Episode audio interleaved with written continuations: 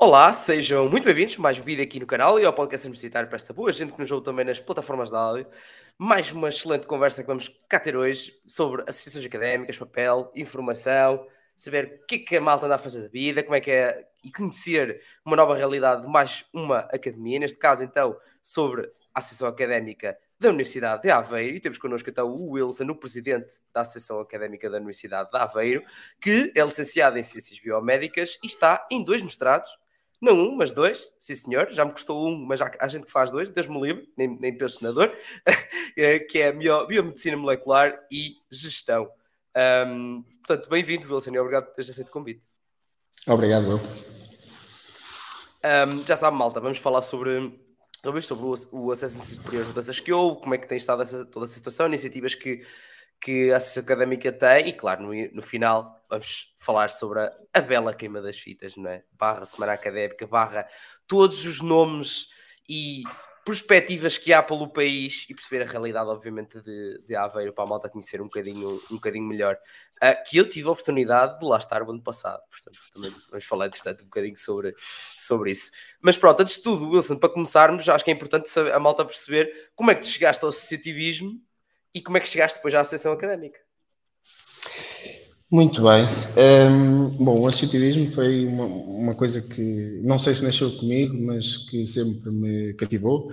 Um, na altura, quando ainda estava na escola secundária, um, já não tinha associação académica, algum, associação académica não, na altura, associação de estudantes há algum tempo, e no meu décimo segundo pus na cabeça que queria ser presidente da associação, da associação de estudantes porque achava que era uh, efetivamente importante por mais que a escola não fosse muito grande, haver uma representatividade e, e haver uma formalização. Só para teres uma noção, nós não tínhamos sequer estatutos daquilo que era a Associação de Estudantes, um, porque pronto, a minha escola era numa aldeia em Leiria e então nunca houve assim grande, grande desenvolvimento, mas foi uma coisa que sempre, sempre me puxou, na altura candidatei-me, por acaso tive oposição, felizmente ganhei, um, e foi aí que o, que o, bichinho se começou a desenvolver.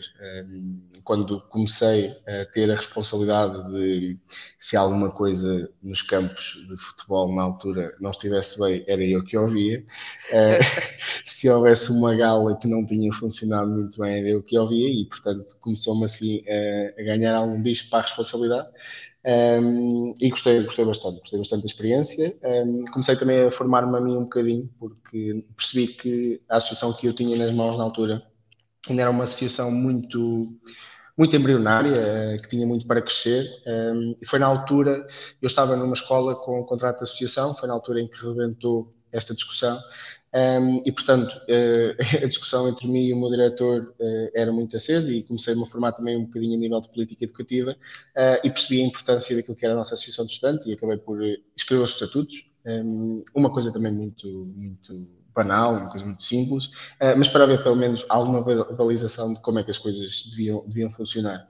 Um, depois tive a, a felicidade de, quando entrei na Universidade de Aveiro, um, o meu antecessor, por acaso, o António, uh, aqui na Associação Académica, também é do meu curso, e um, logo na minha primeira semana de aulas estava a fazer uma lista para um núcleo de estudantes de Ciências Biomédicas, uh, e só que eu tinha sido presidente de uma Associação de Estudantes, e perguntam se não, se eu não queria ser, assim, enquanto um miúdo novo, que tinha alguma energia, e eu, sim, tudo bem. Uh, acabei por aceitar, e, e foi um ano complicado, porque estava a misturar aquilo que era o meu percurso de calor com a escola com a vida toda mais o núcleo. Eh, não é que o núcleo desse assim um trabalho estonteante na altura, até porque o António, por acaso, libertou-me de algumas coisas para eu poder aproveitar o meu ano de calor, um, mas, mas fez-me ganhar um bocadinho também este bichinho e começar a perceber um bocadinho como é que a academia funcionava. Depois acabei por eh, me afastar durante um ano, porque queria perceber o que é que era o Wilson no ensino superior sem o associativismo. Percebi que o Wilson no ensino superior sem o associativismo não é o mesmo Wilson, uh, e no meu terceiro ano de curso um, ehm, tive a felicidade de ser convidado para a Associação Académica, um, ehm, já lá vão cinco anos, uh, na altura para vogal do apoio aos núcleos, e, e pronto, e, e, fui, fui crescendo dentro daquilo que era, que era a nossa direção. Acabei por passar por tudo aquilo que eram os cargos de núcleos, depois colaborador da Associação Académica, depois vogal de, de um setor, vice-presidente de um setor, vice-presidente adjunto e, e, desde o ano passado presidente da Associação Académica, um, que é uma coisa que muito me realiza, também me rouba muito tempo e, e, e dores de cabeça, uh, mas não me imagino sem isto e pronto, e basicamente o meu percurso uh, começou, digo, começou no, no meu ensino secundário, uh, porque foi lá que eu percebi que, que gostava mesmo disto, gostava mesmo de trabalhar para os outros. Um, claro que não é fácil às vezes ouvir muita coisa, mas é aprender-se a lidar e acho que já consegui aprender mais ou menos a lidar e portanto foi, foi, foi, foi forma resumida este meu percurso dá estufo, não é? É chamado dá estufo. dá calo. Dá dá. A minha avó é chama-lhe de calo, dá-lhe dá calo. muito bom, é muito bom. Por acaso é, é, engraçado, estou a ver algum padrãozinho. A maioria um, da malta da, das associações académicas tem ou pelo menos um percurso mínimo que seja de associações de estudantes já no ensino superior e alguns até antes. Lá está no secundário. Uh, não todos, que ainda há bocado tive uh, a conversa com o Ricardo da Associação Académica de, da Madeira e ele por acaso não teve esse percurso eu até falei com ele e disse uma exceção, uma exceção à regra, mas, uh, mas por acaso é, é curioso começar a ver também esse bocadinho, esse, esse padrão desse bichinho que vai crescendo cada vez mais. É, é engraçado, é engraçado. Um, mas você, então um bocadinho à realidade de Aveiro, que é que, quais é que tem sido neste momento assim as maiores dificuldades dos, eh, dos estudantes da, da Academia em Aveiro? Ok.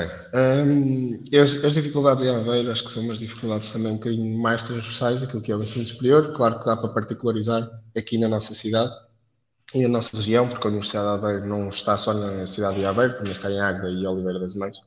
Um, Minha terra. Mas, mas dá para particularizar. Eu não por acaso não sabia. um, a principal dificuldade que eu vejo é o alojamento. E porquê? Um, e era o que eu gostava de dizer. O alojamento é uma dificuldade transversal do ensino superior, um, mas dá para particularizar em Aveiro porque Aveiro é uma cidade pequena. Uh, Aveiro é uma cidade que tem cerca de 75 ou 80 mil habitantes, dos quais um quarto são estudantes. Um, e quando a Universidade de Aveiro se fundou em 73, Uh, o objetivo não era que crescesse da forma que cresceu, ou seja, era uma, uma universidade para, para potenciar a região, para descentralizar o ensino superior, na altura, foi, foi o decreto que, que, foi, que foi assinado, uh, criou a Universidade de Aveiro, Minho, um, Nova e Évora. Um, pronto, e a ideia era descentralizar o conhecimento pelo país e potenciar as regiões. E Aveiro nunca foi, na altura, um, uma universidade para crescer muito mais dos 8, 10 mil um, estudantes, sendo que com o passar do tempo, com aquilo que é, que é a sua essência e que se mantém, que é uma essência de inovação, nós não temos cursos clássicos, só temos cursos ou de engenharias com métodos de ensino inovadores ou outros cursos que não são os típicos cursos clássicos.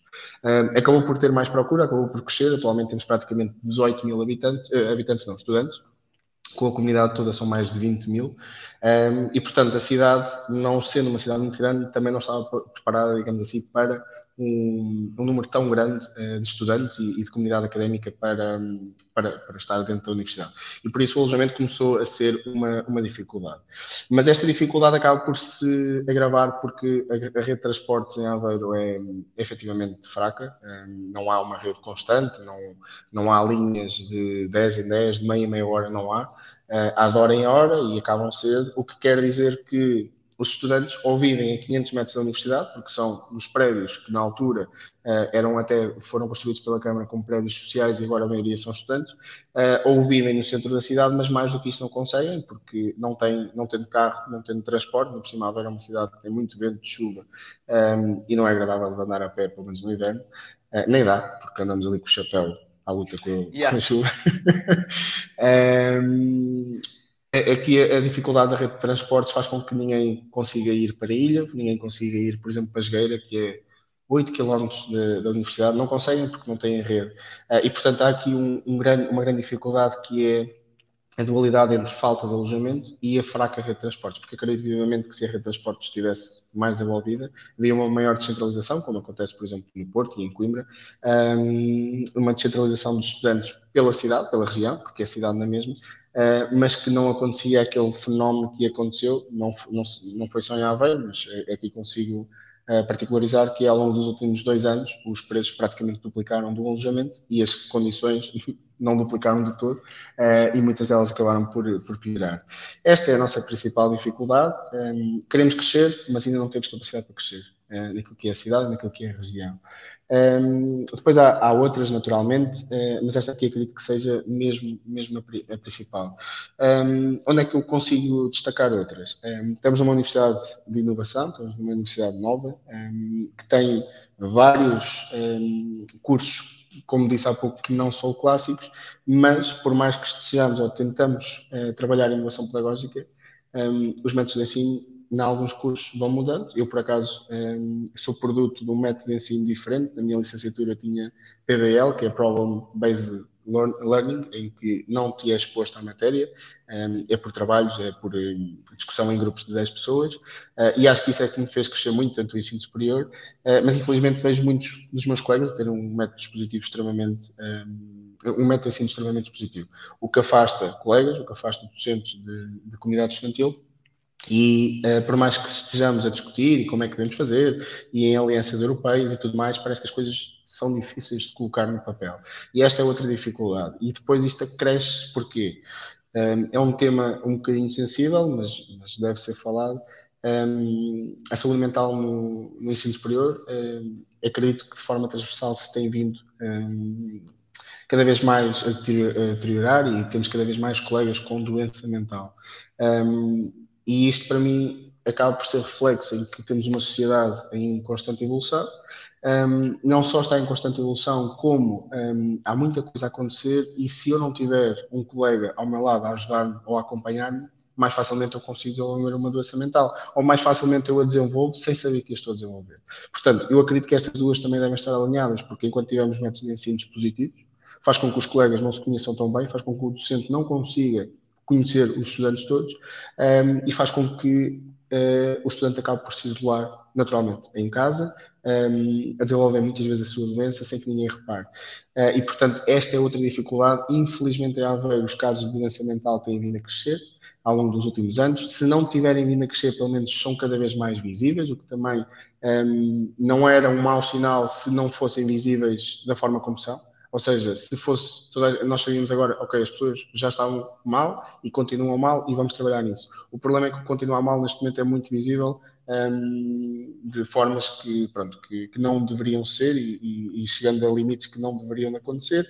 Pronto, e esta é outra dificuldade que nós e a Universidade também andamos a tentar perceber como é que conseguimos trabalhar mas que acredito que estão dois alinhados. Ou seja, eu para mim as duas, as duas principais preocupações na universidade e, e na Academia da Aveiro são alojamento alinhado com, aliado com os transportes e inovação pedagógica aliada também com aquilo que é saúde mental, ou a saúde mental aliada com a falta de inovação pedagógica na nossa academia, ou pelo menos com a pouca progressão da, da inovação pedagógica que temos vindo a ter. Fogo. Por acaso, a realidade do. Pronto, já, já tenho, tenho alguns colegas que, que, estudam, que estudam em Aveiro, tinha também noção da, da questão do, do, alojamento, até malta da comunidade do, do Discord, inclusive que me vinha perguntar se eu sabia de casas, o alojamento em Aveiro ainda para o último ano. Uh, houve malta que, que, sei que malta aqui ia e vinha durante meses até conseguir arranjar a, alguma coisa a ter que fazer eh, comboio de duas horas por dia. Uh, não, é, não é nada fácil. Agora, a questão do, do transporte, digamos, interno em Aveiro, não sabia que, tava, que era assim tão, tão, tão preocupante, não, não tinha essa, essa realidade. Malta, lá está, malta que está a ver a ouvir, eu também venho para aqui aprender. Eu não, não sei, eu não sei tudo, todo, todas as academias, por amor de Deus. Uh, portanto, é para isso que cá estamos, é para aprender também. Conhecer essas realidades em conjunto. Uh, portanto, não sabia, não sabia, não fazia imensa ideia. E pensei, pensei que estava muito melhor desenvolvido nessa. Porque lá está, de ser uma cidade pequena, é bastante, cada vez mais movimentada, não só de pessoas que vivem lá ou dos estudantes, mas inclusive de turismo e tudo. Portanto, eu pensei que tivesse um bocadinho melhor nesse, nesse sentido. E sem dúvida é verdade, os transportes ajudam muito a, a melhorar toda essa, essa questão, porque havendo mobilidade há uma segunda opção, mas não seja de se não houver de alojamento, há essa segunda, segunda opção. Mas não havendo a segunda opção, pois a terceira não, não existe. É a, terceira, a, a, terceira é não ir. Uh, e isso é, pois é aquela bola de neve que chega até ao abandono, etc, etc. Não é? Portanto, é, é toda uma bola de neve nesse sentido. É um bocado um, por aí. Se bem que o abandono em Aveiro, um, pelo menos por falta de alojamento, não tem sido substancial, mas tem havido. Portanto, claro. o, o, ideal é que não haja. Um, e no início deste ano é que sentimos mesmo, um, em que houve estudantes que andaram dois meses sem ir às aulas, porque era incomportável ficarem num hotel. Depois temos outro problema, que foi exatamente aquilo que disseste. Um, Aveiro é uma cidade muito turística. o que faz com que constantemente tínhamos casas um, que não estão a servir para alojamento de famílias, que não estão a servir para alojamento de estudantes, estão sim a servir a comunidade de, de turismo em Aveiro. Um, o que ainda diminui mais, mais as camas um, e estamos agora a começar a a crescer naquilo que é o abandono escolar um, por falta de alojamento e por isso é que este para mim é efetivamente o principal fator porque se alguém quer vir para o superior, pelo menos que haja condições uh, de, mínimas de alojamento, não é, para poder estar uh, já para falar tudo o resto, mas pelo menos uma cama e um teto acho que toda a gente merece e, por isso é que é a principal dificuldade neste momento. Sem dúvida, sem dúvida.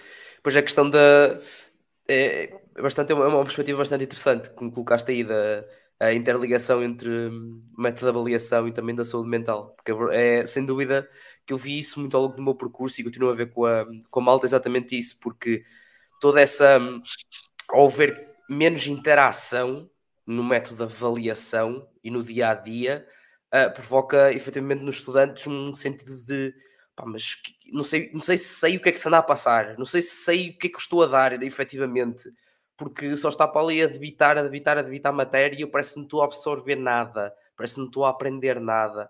Uh, e é verdade que causa muita ansiedade também nos, nos estudantes, uh, o que pronto, não contribui para negativamente para a saúde, a saúde mental, obviamente. Um, mas sim, são temas, são temas sem dúvida transversais, mas que é sempre importante falar destas particularidades e a malta perceber em concreto em cada academia como é que está, como é que está a ser trabalhada, etc. Um, Portanto, yeah, malta. Se não tinha noção desta realidade de Aveiro, daquela particularidade, então como eu que não sabia dos transportes também, aqui está. E estava a falar uma coisa bastante interessante, que é, desde que eu estive para entrar na faculdade e cá era das minhas primeiras opções, um, que já tinha esse reconhecimento a nível de inovação, mas também de investigação. Por acaso é uma coisa que desde, lá está, eu entrei em 2015 uh, ah, e que já desde aí tinha essa, já estava esse, esse nome, digamos, uh, de nível de investigação e inovação já era bastante forte. E depois de, de eu entrar no ensino superior e mesmo com o podcast, continua-se a ver mesmo muito nessa perspectiva, a nível de, de, centros, de, centros, de investigação, de inovação, são, são mesmo muito fortes. Portanto, malta que não soubesse, assim, não, isso não quer dizer que não existam outras instituições, obviamente, que tenham essa capacidade, mas por acaso é um nome que ficava sempre uh, que vinha sempre à, à memória, digamos, uh, que era essa, essas duas questões da Universidade de, de Aveiro. Não sabia dessa particularidade de que até os próprios cursos ser escolhidos a dedo nesse sentido. Sim, são, são muito. Por exemplo, um, Direito uh, é um curso que eu acho que nunca, pá, nunca mete as mãos no fogo, não é?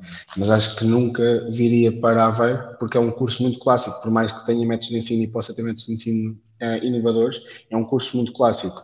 Eu não sei se foi um acaso ou não, uh, isto ainda está no, no, nos descobrimentos da universidade, uh, mas o nosso primeiro curso foi Eletrónica, e foi o primeiro curso de Eletrónica e Telecomunicações em Portugal, quando abriu há quase 50 anos. Uh, e por causa disso começou-se a procurar cursos essencialmente que fossem de futuro um, e começar a construir a, a, universidade através disso.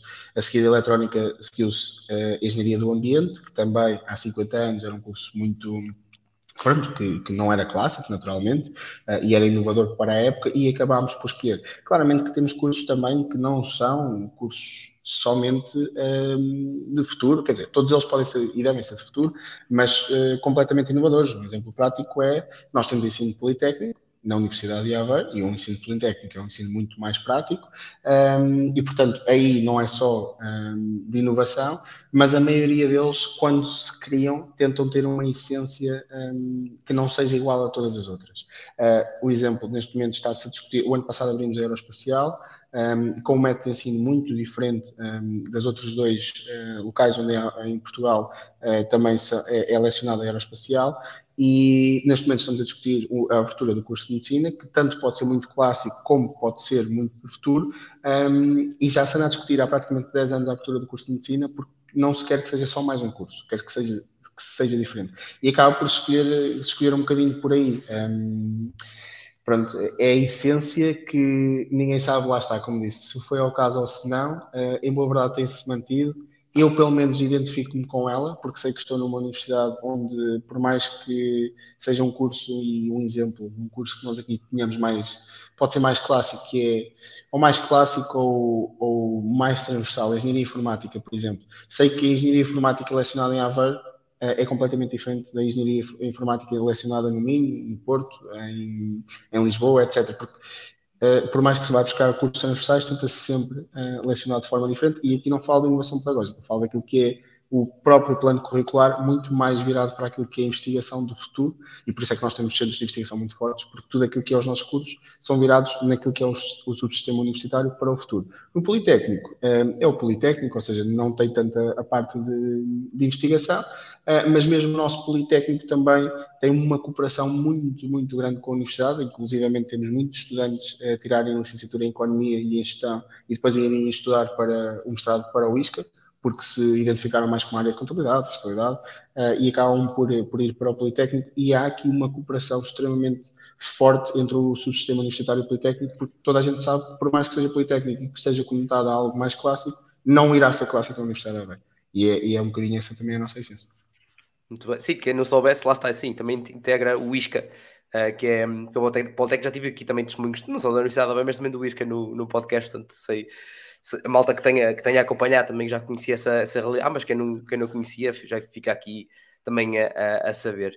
Um, eu reparei, pois que há bocado também estávamos a falar da questão da, da, da saúde mental, e eu reparei que efetivamente, uh, e para a malta que possa muito pensar dessa. Às vezes a malta pode pensar tipo e tal, fala-se e tal, mas eu efetivamente vi várias iniciativas da vossa parte diretamente para a saúde mental. Sim, um, é, foi o que eu disse há pouco. Uh, os casos, depois da pandemia, começaram a tornar-se mais expressivos. Um, não sei, e, e, e, repito, não sei se aumentaram, mas tornaram-se mais expressivos naquilo que era o modo de atuação. Ou seja, não foi só o abandono escolar, foi um, ações mais, mais graves e, e, mais consequentes para a vida de, de quem estava a sofrer de doença mental.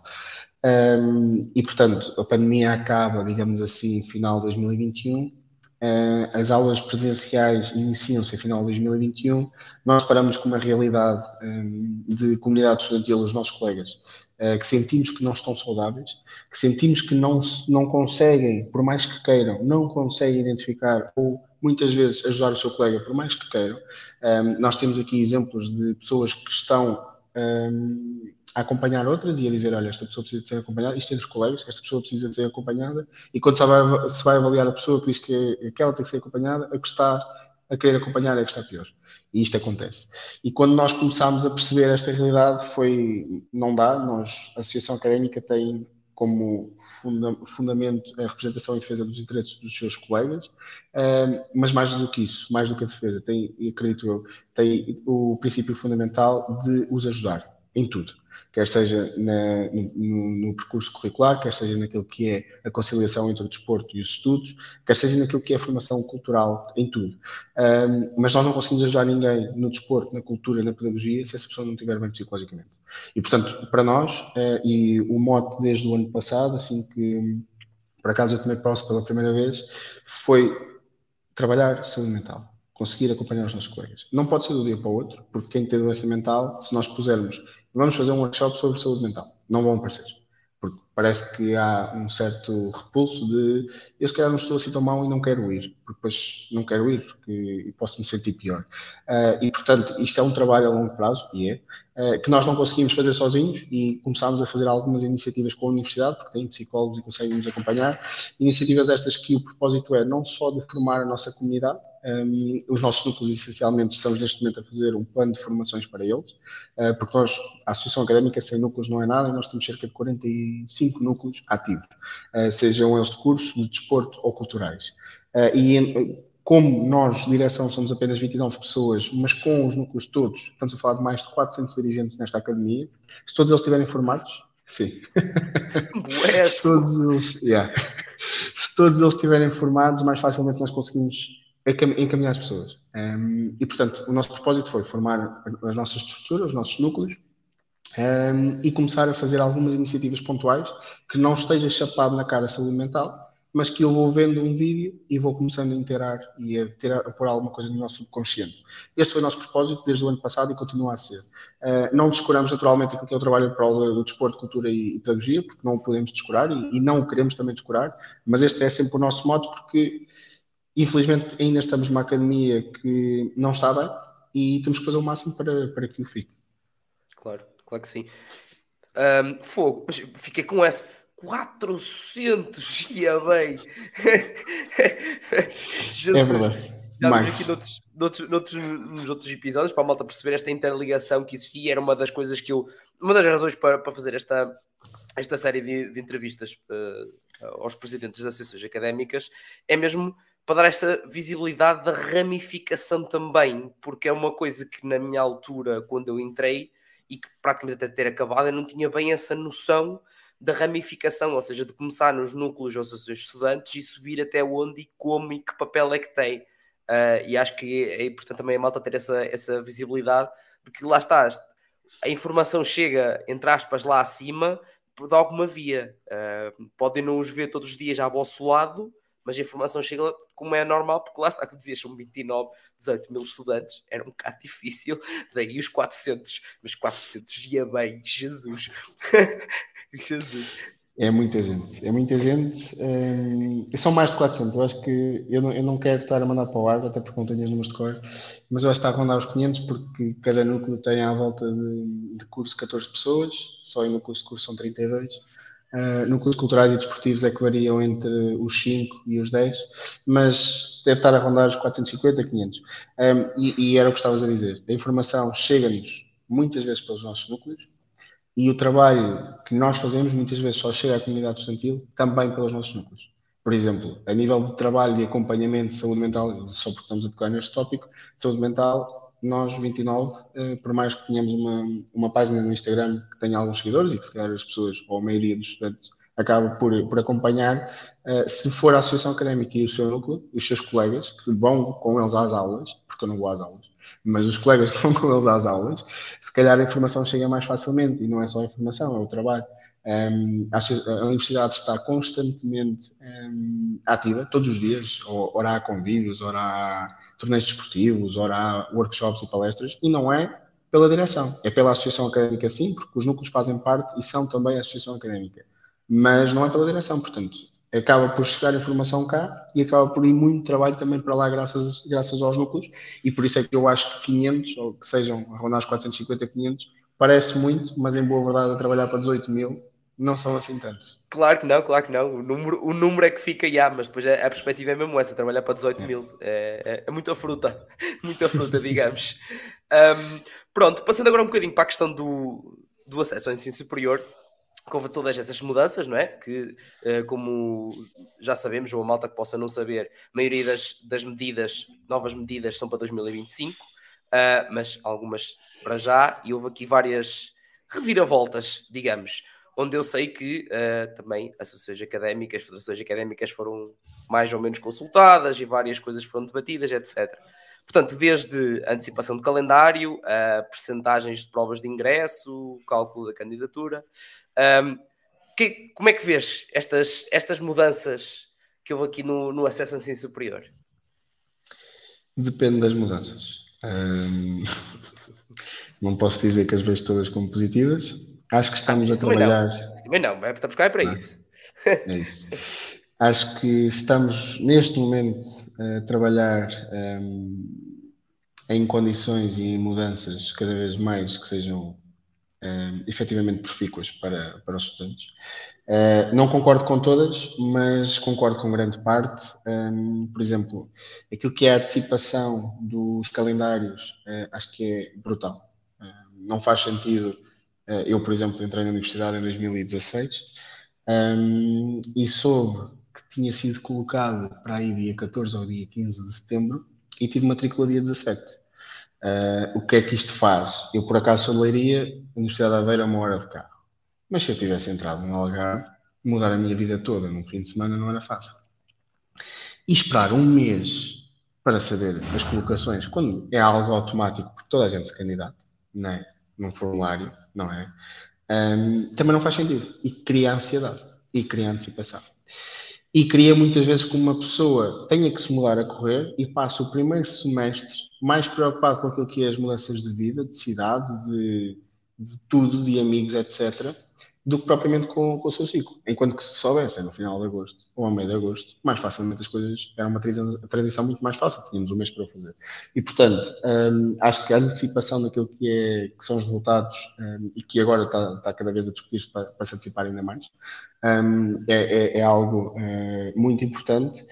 Quanto, muito importante mesmo, quanto à, à questão dos exames, tem algumas questões, porque depende dos cursos. Eh, eu acho que um exame é sempre muito complicado um, ehm, servir como principal ou como maioria daquilo que é a média, porque eu posso ser muito bom aluno um, ehm, e por acaso tenho uma pressão brutal porque sei que aquilo pode condicionar a minha vida e entrar em medicina ou não. Uh, pode não ser este curso, mas ou a aeroespacial que também tem uma média muito alta. Uh, entrar em aeroespacial ou não e o exame de física e química vai-me condicionar ou não o, o meu futuro e portanto o exame acaba por me correr mal. Mas ao mesmo tempo é o único momento em que dá para balizar o país todo, em que toda a gente tem a mesma prova e ali não há um, ou sabes efetivamente ou não sabes. Portanto, eu tenho uma opinião, não consigo dar a, minha opinião se é bom ter-se retirado alunos ou não, uh, porque depende muito dos casos. Acho que aquilo que se deve discutir é efetivamente o acesso de uma forma diferente. Por acaso, esta é uma opinião muito particular de Aveiro. Nunca discuti com outras academias e não sei se, se o subscrevem, uh, mas eu olho muito para aquilo que é o, o, o acesso em, em, Inglaterra, que é um, contam as, as médias de, de, ensino secundário, sim, contam o exame, sim, mas quando estamos no limiar, porque quer dizer, imaginemos o que é que era eu não entrar em, em aeroespacial porque tinha média de 18,6 e a média foi 18,65 é chato, muito chato. E o que, é que, o que é que se faz, não só em Inglaterra, mas este é um exemplo prático. Quem está ali no limiar vai em uma entrevista. E o seu percurso, porque muitas vezes, se calhar, eu tenho média de 18,6 e só estudei. Ou então eu tenho média de 18,6 e por acaso sou estudante atleta e por acaso uh, trabalho uh, e consigo conciliar tudo. E se calhar este fator curricular também é muito importante. E eu acho que esse pode ser um dos futuros em que não, não olhemos só para as médias, não olhemos só para os exames, porque o exame é muito dúbio, tanto pode servir e ser bom para balizar, como pode ser muito mau e prejudica quem efetivamente é bom, mas sofre de stress e ansiedade. Um, e portanto vamos a um terceiro fator, que pode ser interessante. E eu aqui, a nível de acesso, é uma discussão um bocadinho complicada de se ter, porque há coisas positivas, há coisas negativas. Acho que ainda não tivemos tempo suficiente para maturar aquilo que já foram as mudanças tidas, um, a não ser a antecipação, acho que sim, quanto mais cedo possível, não só naquilo que é o acesso, mas também essencialmente naquilo que são as bolsas. Uh, quer dizer, não faz sentido na altura, uh, tinha que se esperar até dezembro para saber se tinha bolsa ou se não, e se calhar em dezembro eu desistia de, do ensino superior porque não tinha bolsa e não conseguia conciliar com o trabalho. Um, e Tenho mais não... notícias em relação a isso, só para avisar, que é, tem sido até a malta a receber em março yeah. a resposta. Yeah. Portanto, não... este ano aconteceu, como falando com a malta. E depois a questão é, recebem, por exemplo, esse caso. Em Aveiro, felizmente as coisas estão-se a antecipar, mas um exemplo que seja em março. Um, imaginemos que eu só recebo em março, não consigo continuar no ensino superior porque não consigo conciliar, ou é, portanto, recebi em março já tenho uma dívida. Porque tenho uma dívida, porque tive inscrito durante os semestres. E vou ter uma dívida até conseguir pagar de uma coisa que eu não vou conseguir aproveitar. Isto não faz sentido.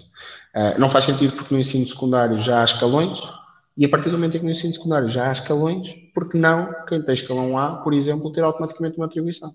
E depois avalia-se. Já sabemos a bolsa pelo menos para as, para as propinas. Mas depois avalia-se os cenários. A atribuição de um, escalão no secundário um, ou de uma bolsa no ensino superior é diferente, sim, mas na maioria dos casos não é assim tão diferente. Um, e eu acho que esse, esse também deve ser um dos fatores a discutir-se naquilo que é o acesso, porque muitas vezes o acesso a um curso está condicionado com aquilo que são as minhas condições, muitas vezes não, sempre, está condicionado com aquilo que são as minhas condições financeiras. E se eu por acaso não tiver condições financeiras favoráveis ou que me ajudem a ser autossustentável no ensino superior, preciso de, de, complementos e não consigo saber se posso ou não ir porque não criar uma dívida. Pronto, e acho que é uma discussão muito profunda a ter-se porque há muitos fatores em cima da mesa um, aquilo que eu digo sempre quando discuto acesso é não vamos inventar a roda ou não tentemos inventar a roda, olhemos para os exemplos que funcionam e comecemos a replicar, porque quando nós queremos criar uma, uma coisa de raiz, muitas vezes é bom, mas em muitos casos demora muito tempo a aperfeiçoar-se, e se nós formos buscar aquilo que já funciona, depois é só aperfeiçoar aquilo que já sabemos que funciona. E por isso é que eu dou muitas vezes o exemplo da Inglaterra, porque é um, para mim um bom exemplo. Uh, pode não ser o melhor, mas é para mim um bom exemplo que acho que em Portugal um, poderíamos também começar a adotar. Sim, uh, até porque temos o Primeiro-Ministro que dá-lhe uh, arrepios só de falar em reforma estrutural. Portanto, não se pode falar nunca em reforma estrutural, porque senão, então, uh, dá-lhe uma coisinha má, não vale a pena também entrar por esse caminho. não, mas em relação à Bolsa, por acaso, essa questão do, do, escalão é uma coisa que vai começar a ser introduzida, não é? Gradualmente, vão começar a testar e ir avaliando, felizmente, finalmente, porque é exatamente isso, é... Vamos lá ver, não é? Quem tem direito à bolsa, ou quem se candidata para ter a bolsa, a maioria pelo menos, pá, é porque se calhar precisa. Tipo, quando entra, não em dezembro ou em março. Uh, portanto, é algo que sempre me fez bastante, bastante comichão, digamos.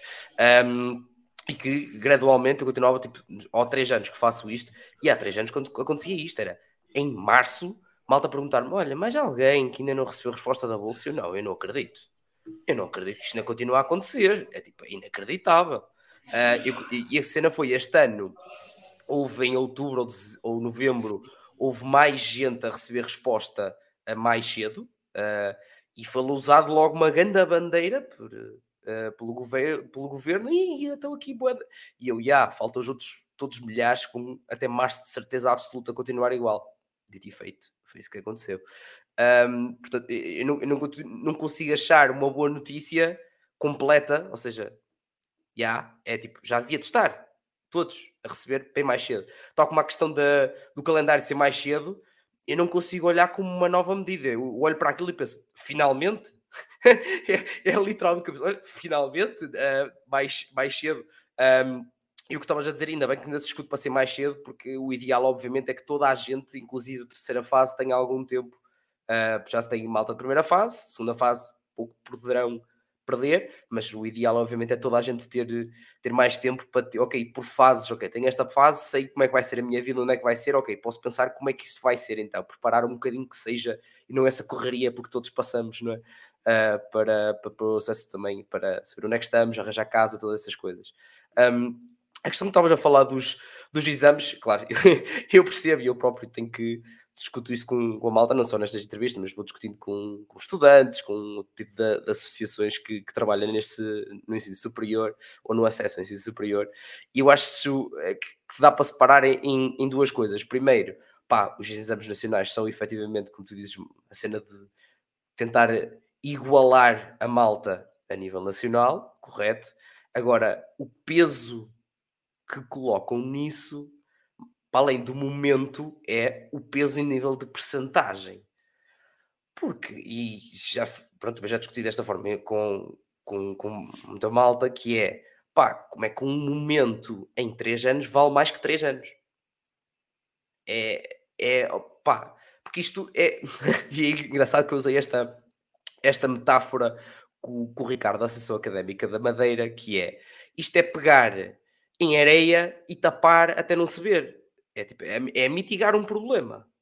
Quando eu continuo a não ver medidas, e juro que no dia em que chegar eu partilho e digo finalmente que eu não vejo medidas ir à raiz do problema, que é a inflação das notas, seja no privado ou no público, que existem ambos. Portanto, eu não vejo medidas lá, que o problema é esse. Ir à raiz. Não. Vamos continuar a pôr areia para cima do problema, que por acaso, olha, prejudica os estudantes. Pronto, mas mete mais areia para cima. É isso que eu tenho sentido. Não tens visto algumas medidas para a inflação? Eu não fiz nada. Imagina, eu não quis tocar dessa forma, mas é isso. Uh, o que acontece é precisamente isso. Uh, eu não consigo ser 100% contra. Aliás, eu não sou contra os exames, eu sou contra um, eh, o peso que os exames têm. Um, porque eu acho que os exames são importantes, mesmo naquilo que eu disse, que é hum, uniformização. Agora, a verdade é essa, é a inflação e não é só, atenção, não é só, e não é de tudo só no privado. Por acaso o privado, hum, como é pago, mais facilmente consegue inflacionar as notas, não só porque é pago, mas porque eventualmente quem está no privado mais facilmente tem acesso a explicações, mais facilmente tem acesso a uma educação mais personalizada e mais facilmente consegue tirar melhores notas. Uh, não é que estejam a comprar as notas, eu acho que de comprar diretamente não, é numa forma direta de formação mais personalizada. Agora, um, a nível do público também se vê muito, muito. Eu por acaso consigo falar dos dois, porque lá está, a minha escola secundária era, um era uma escola com contrato de associação, não era privada de todo, um, eu pagava 7 euros de fotocópias por ano. Um, não é nada. Uh, mas, mas pronto, consegui perceber ali alguns mistos e tinha pessoas da minha turma com alguma capacidade financeira e que não compravam as notas diretamente, mas através daquilo que era a sua formação pessoal e, e explicações conseguiam tirar melhores notas. Um, mas depois também tinha pessoas que, por serem muito amigos, um, os pais dos professores, etc., acabaram também por ter muito boas notas. Portanto, eu acho que o problema está aí. Como é que isto se, se resolve? Eu, eu acredito que o problema é muito maior do que a educação. Eu acredito que isto é, é um problema social, uh, porque quem inflaciona uma nota, um, tanto inflaciona porque gostei da tua cara e vou contigo, como inflaciona porque o teu pai é muito meu amigo e por acaso um, quer que tu sejas médico. E portanto é um problema social, não é um problema. Também é um problema da educação, e é. A educação em Portugal está estagnada há alguns anos. Um, mas é um problema muito social e, portanto, eu não sei como é que isto se consegue resolver de tudo. Agora, que os exames não deviam ter um peso de 50%, acredito que não, acredito que não. Nem, nem 50, nem 60 ou 65, que é o que, que, é o que, está para pôr em 2025. Um, agora, essa questão de, de controle, entre aspas, da inflação é como tu dizes, é algo mais profundo, mas sim, eu vejo muito na parte da educação em si e novamente do método de avaliação, inclusive no secundário, por ainda ser muito expositivo também uh, e por haver pouca normalização, também uh, proporciona muito a isso. Porque é uma coisa, por acaso, que eu falei, já não sei se foi, acho que foi com o Henrique da Associação Académica de Évora, acho que foi com ele, que até falámos sobre isto, de a questão de ver os professores ao serem professores diferentes, a dificuldade entre turmas muitas vezes também é muito diferente. Eu próprio, quando estava no secundário, não estava muito isso. Havia uma turma que A ou B versus C ou D, ou seja o que for, tinha o desfazamento de notas era muito grande para a matéria que era a mesma. E era quase inacreditável. Tipo, como é que é possível? Depois nós já falávamos nos intervalos e percebíamos era totalmente pelo método não só de exposição da matéria, mas da avaliação também. Ou seja, é o clássico. É preciso fazer uma reforma, mas não podemos dizer que é estrutural, senão já sabemos, dá o pelipaco lá no governo, já sabemos que não. agora, temos que, agora é preciso efetivamente uma reformazinha ali, porque proporciona estas coisas. Uma reforma, eu não diria uma reformazinha, eu diria, eu diria uma senhora reforma, porque há muita coisa que está mal no, no nosso sistema de educação. Uh, aquilo que acontece no ensino superior é que cada vez mais temos malta a chegar sem saber muitas vezes o que é que é o ensino superior, uh, porque a educação fecha-se numa bolha de ensino primário, depois numa bolha de segundo e terceiro ciclo, e depois numa bolha de secundário. E depois a bolha do ensino superior. E não há uma transversalidade. Eu acho que isso peca muito. Um, depois, no ensino superior, a maioria, arrisco-me dizer mais de 90% dos professores não são formados para serem professores. Uh, nos ensinos básicos e primários são, um, mas no secundário as formações são menores. Um professor, um professor, de matemática, por exemplo, tem uma licenciatura em matemática e depois faz um mestrado em educação, um, mas a sua base é matemática, é a sua essência, e portanto a reforma eu diria que tem que haver ainda mais especialidade, aqui se calhar específico mais no terceiro ciclo e, e, e ensino secundário, porque no segundo e no, no primário, um, na maioria são, na maioria, se não todos, são formados uh, na área, mas naquilo que é o terceiro ciclo e o secundário tem que haver uma formação muito mais especializada e muito mais transversal com aquilo que é o ensino superior, mesmo que as pessoas não venham para o ensino superior mas tem que haver alguma preparação. Quem segue ensino superior já está minimamente preparado, quem não segue ensino superior tem as bases daquilo que é o ensino, porque ia tê-las na mesma, de uma forma ou de outra. Um, e depois os métodos de avaliação também, quer dizer, nós estamos a ter um método de avaliação que se usava há 200 anos atrás, em que tu metes um papel e uma caneta à frente, responde. Faz sentido? Quer dizer, se calhar as escolas que não, se calhar agora é num computador com um rato, mas a essência é a mesma. É, é, é tais transformações é, digitais que não passam de apenas uma digitalização de processos. Um, mas se faz sentido, eu acho que não. Eu acho que a avaliação deve ser muito através de desafios, deve ser através de perceber se tu percebeste a matéria ou se não. E tu não percebes se o estudante sabe a matéria ou se não, através de um papel e de uma caneta, porque eu facilmente olho para o lado e copio, ou levo cábulas e, e copio, uh, tu consegues perceber, se lhe puseres um desafio, ele te consegue resolver numa sala de aula. E se for de forma constante, tu já estás tão habituado que não tens um momento de stress, porque sabes que a tua avaliação é daqueles momentos todos, porque estiveste ali a resolver, e se não percebeste, questionaste e aprendeste, e se aprendeste, é o mais importante. Ninguém precisa de se preocupar se eu tive 20 uh, porque sou muito bom aluno, ou se tive 20 porque copiei. Alguém tem que se preocupar, e eu acho que esta é a principal reforma na, na educação. Tem que se preocupar é se eu sei a matéria, independentemente de ter 20 ou ter 10. Sei a matéria, sei, ponto, vou levá-la para a vida, vou, pronto. E esta é uma das reformas. Depois há outra que, há outra não, há, há outras que eu acho que devem ser tomadas, mas eu particularizo sempre outra, que é aquilo que é a formação cívica, em que nós temos, pelo menos eu tinha, acho que ainda, ainda há, uma, uma disciplina que era a formação cívica mesmo, que nunca percebi muito bem o que era aquilo. Mas eu quando falo, eu quando falo de formação cívica, falo muito também naquilo que é a formação política, porque a maioria dos estudantes que acabam o ensino eh, secundário com 18 anos um, vão ter que votar. E bem. Uh, mas vão votar em quê? Vão se filiar numa juventude onde são doutrinados para serem daquela juventude, é que se calhar se filiarem é para aprender, mas depois são doutrinados para fazerem parte daquela juventude. Vão à internet, onde facilmente nos vendem um partido extremista como uma coisa mais bela e eu, como não percebo muito, até vou comprar. Onde é que vão? Não há esta formação cívica e o futuro do nosso país depende muito dos jovens, depende essencialmente dos jovens, porque o futuro são jovens. Um, e até termos esta reforma também de formação daquilo que é o nosso contexto político.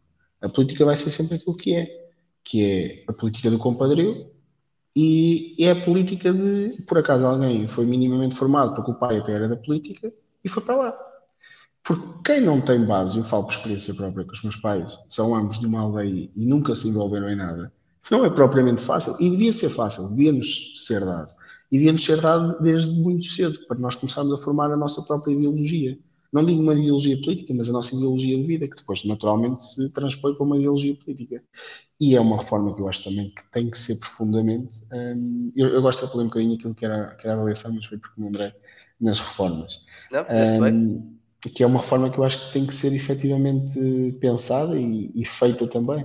Ah, porque nós, quando olhamos para o ensino, só olhamos para o ensino superior, ou secundário, ou básico, e não olhamos para o ensino como um todo. Quando as pessoas, quando estão num, num sistema de ensino, estão num sistema de ensino, ponto.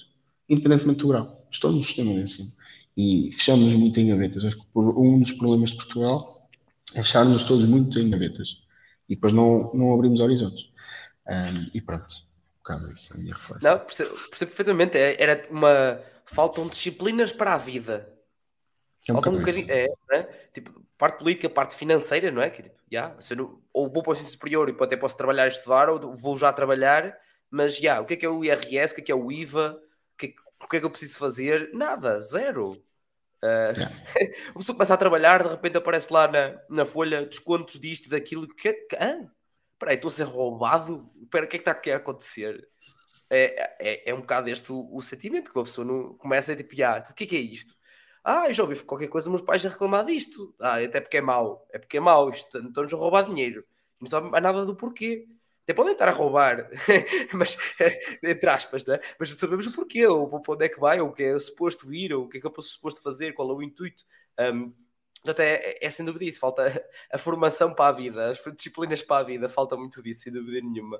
Um, portanto, sim, olha, pronto, acabámos por ir e, e, acho que bem, acho que é importante também falar sobre isto, não só do acesso superior, mas também de, de educação no, no, no, seu todo. Acho que é, lá está, como tu dizes, o papel dos jovens é muito este e acho que a nossa geração está muito mais predisposta a não ter problemas nenhums em falar sobre isto e estar, fazer parte, mais do que falar, ser parte ativa de uma mudança, de querer que as coisas melhorem e participar nessa mudança, não só entre aspas, por bitites e olha, isto era bom, era assim. Uh, pronto, não é efetivamente participar nisso também acho que é, que é, que é importante e lá está, tudo que é associativismo faz muito diretamente faz, faz parte ativa nisso. Portanto, malta, é este, é este tipo de coisas com as quais vocês podem participar de uma maneira ou de outra ativamente não só para se formarem também enquanto pessoas do que nós falámos já do, do calo ou do estofo que se ganha, não é? Mas também de perceberem um bocadinho mais e de uh, fazerem parte ativa destas, destas mudanças. Uh, para terminarmos, obviamente, falar de queima das fitas barra semana académica barra uh, enterro. É, exatamente. é, é, exatamente a condição que eu ia fazer, que é malta e Aveiro, a coisa não é igual. É a malta perceber já. Nem de recessão, nem de queimação, não é igual em Aveiro, não funciona igual.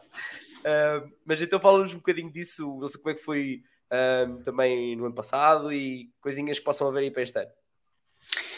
Muito bem. Um, o nosso enterro, um, se calhar só chama-se enterro porque há uma, uma mitologia, não é mitologia, a Universidade de Aveiro é, é pequena, é, pequena e, e, é nova, temos 50 anos, ou vamos celebrar 50 anos este ano, mas na altura, um, nos primeiros, acredito que foram 10 anos, não sei precisar o ano, mas foram nos primeiros 10 anos da universidade, nós tínhamos uma residência masculina e uma residência feminina.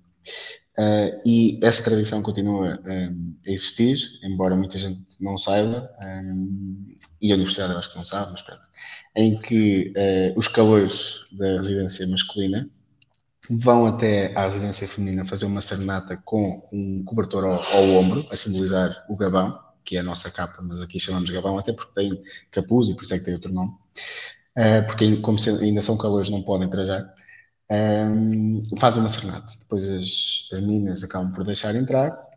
E há ali um momento dentro em que, um, eu se calhar esta parte não vou especificar, mas pronto, o ombro, é, o, o, o, cobertor é numa de, se elas os deixarem dormir lá, eles já terem alguma coisa para dormir. Uh, pronto, neste momento que há lá dentro, há alguém que é escolhido o calor do ano. E esse calor em Aveiro é transportado dentro de um caixão, que está aberto, com um, 10 graus de, de minis. Pronto. E chama-se enterro porque vai no caixão. Um, eu não sei a história toda mesmo, uh, mas vai num caixão. Uh, o caixão é puxado por uma mula uh, real. E pronto, e o, naturalmente o morto, coitado, com 10 graus de minis, acaba por, por não ficar muito vivo. Uh, pronto, o nosso enterro uh, não tem assim tantos, tantos anos, já teve vários formatos. O ano passado foi um ano que eu acredito que tenha corrido bem a toda a gente, foi, já toda a gente tinha saudade de sair. Um, e passados dois anos de confinamento, uh, esgotámos praticamente todas as noites. Um, tentámos investir num cartaz plural, ou seja, música portuguesa um, que tivesse na berra, mas também música portuguesa clássica. Um exemplo disso foi Rui. Um, tentámos também trazer alguma cultura internacional, porque, em boa verdade, nas semanas académicas, quando há muita gente que é naquele espaço que consegue ver alguém internacional, ou mais facilmente consegue ver alguém internacional, por isso tentamos sempre trazer alguém internacional. Ano passado trouxemos uh, um espanhol, que é o Álvaro de Luna, um, para trazer alguém aqui, os no, nossos hermanos um, e dar aqui este toque de, de internacionalização. Pá, e acabou por correr muito bem. Um, a malta, essencialmente, acho que gostou. Uh, foi um enterro que durou oito dias, esticámos. Geralmente o enterro em Aveiro eram sete dias e acabava numa quinta-feira. Nós mudámos, fizemos oito dias e acabámos num sábado, que é para haver dois fins de semana e as pessoas poderem descansar um bocadinho durante a semana. Um, este ano vamos também manter esta filosofia de oito dias, uh, com o desfile a meio da semana, que o desfile em Aveiro costuma ser sempre à quinta-feira, um, e oito noites, de sábado a sábado. Uh, vamos mudar, se tudo correr bem. Aqui eu ainda não consigo prometer, não é que não queira que saia para fora, mas eu não consigo prometer porque há aqui questões burocráticas por trás. Mas a nossa ideia é que este ano um, mudemos ligeiramente eh, efetivamente também local, mantendo na universidade mudar o local para um local onde conseguimos ter praticamente o dobro das pessoas, um, mas mais do que isto é um local que tem muito mais espaço, com melhores condições, mas que nos permite ter um palco principal e um palco secundário. Porque nós no palco principal muitas vezes não conseguimos passar um, estilos de música que não são tão comerciais, porque as pessoas, ou seja, se 90% das pessoas que lá estão gostam de música comercial e apenas 10 gostam, por exemplo, de indie, um, colocar duas horas de indie, não é que seja negativo, mas tens 90% das pessoas que não estão de todo a gostar daquilo. E, portanto, colocar estilos um, que não são tão comerciais num palco principal é sempre mais complicado. E numa de dar maior oferta cultural também, queremos mudar para um sítio onde nos permite ter um palco secundário um, e pronto, estamos a, neste momento a fazer estes esforços todos. O ano passado correu bem, uh, nós somos um bocadinho malucos e gostamos de arriscar. A integração este ano foi a primeira vez que também mudámos de sítio e correu muito bem, foi aqui à frente da Casa do Estudante, um, cinco noites, a integração também a nível de concertos Uh, há algum tempo que não tinha tantas noites de concertos, fizemos aqui, correu bem.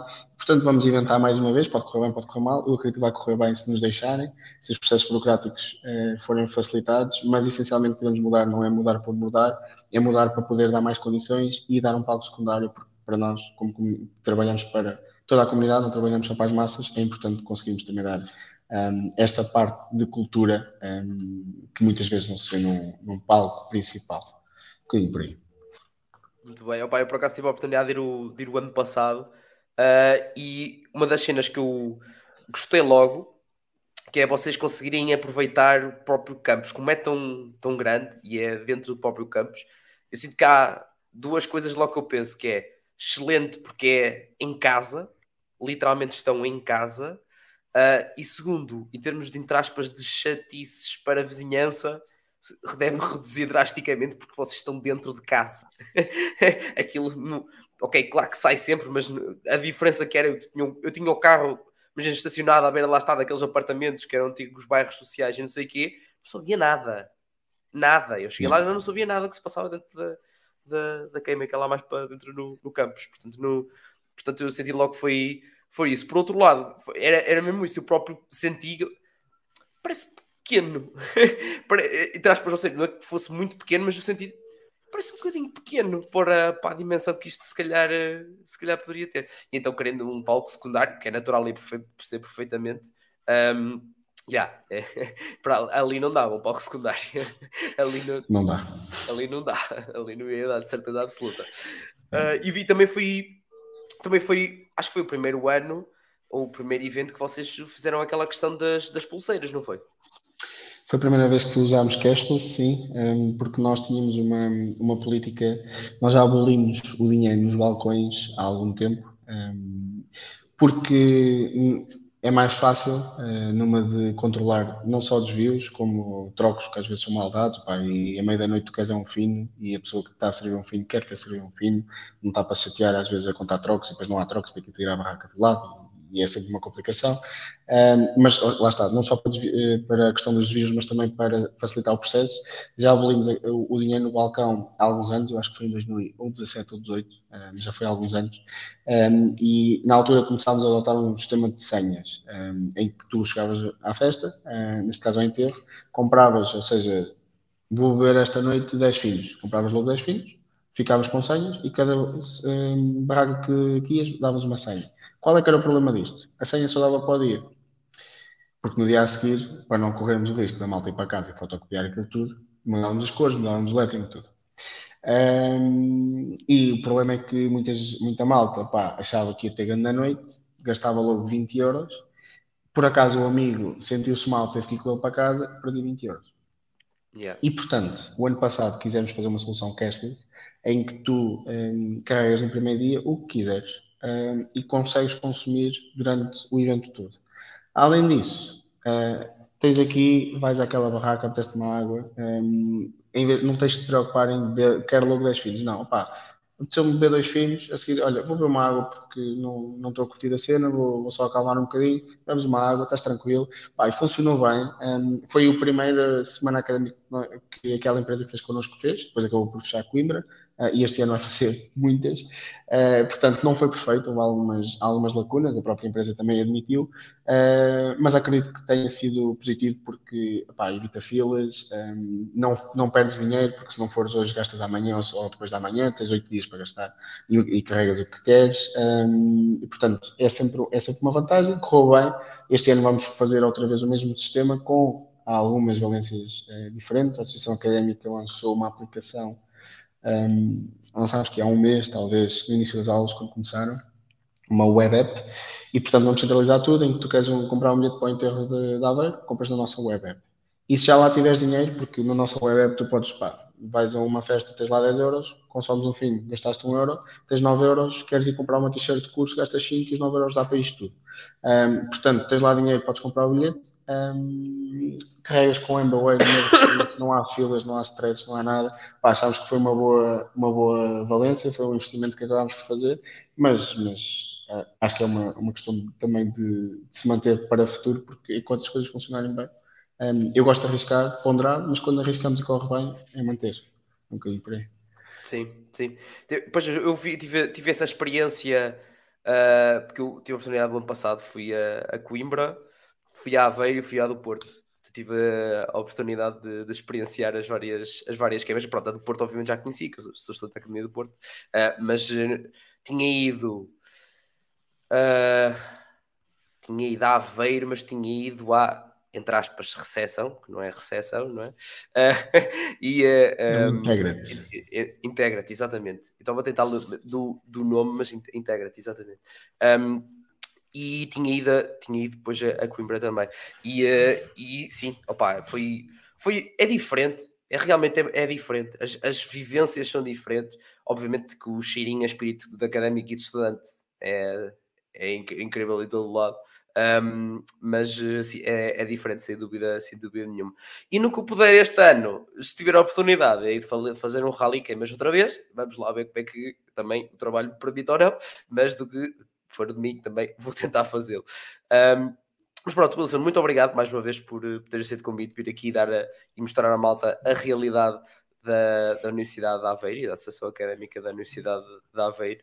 Uh, obrigado à malta que, tá, que ficou a assistir desse lado ou ouvir. Se ainda não subscreves o canal e ou deixas 5 estrelas na plataforma onde estás, eu não sei o que estás à espera, sinceramente, é? ao fim de uma hora de excelente conversa a mostrar mais uma realidade de mais uma academia. Uh, mais tens aqui neste momento no canal e mais vais ter ainda.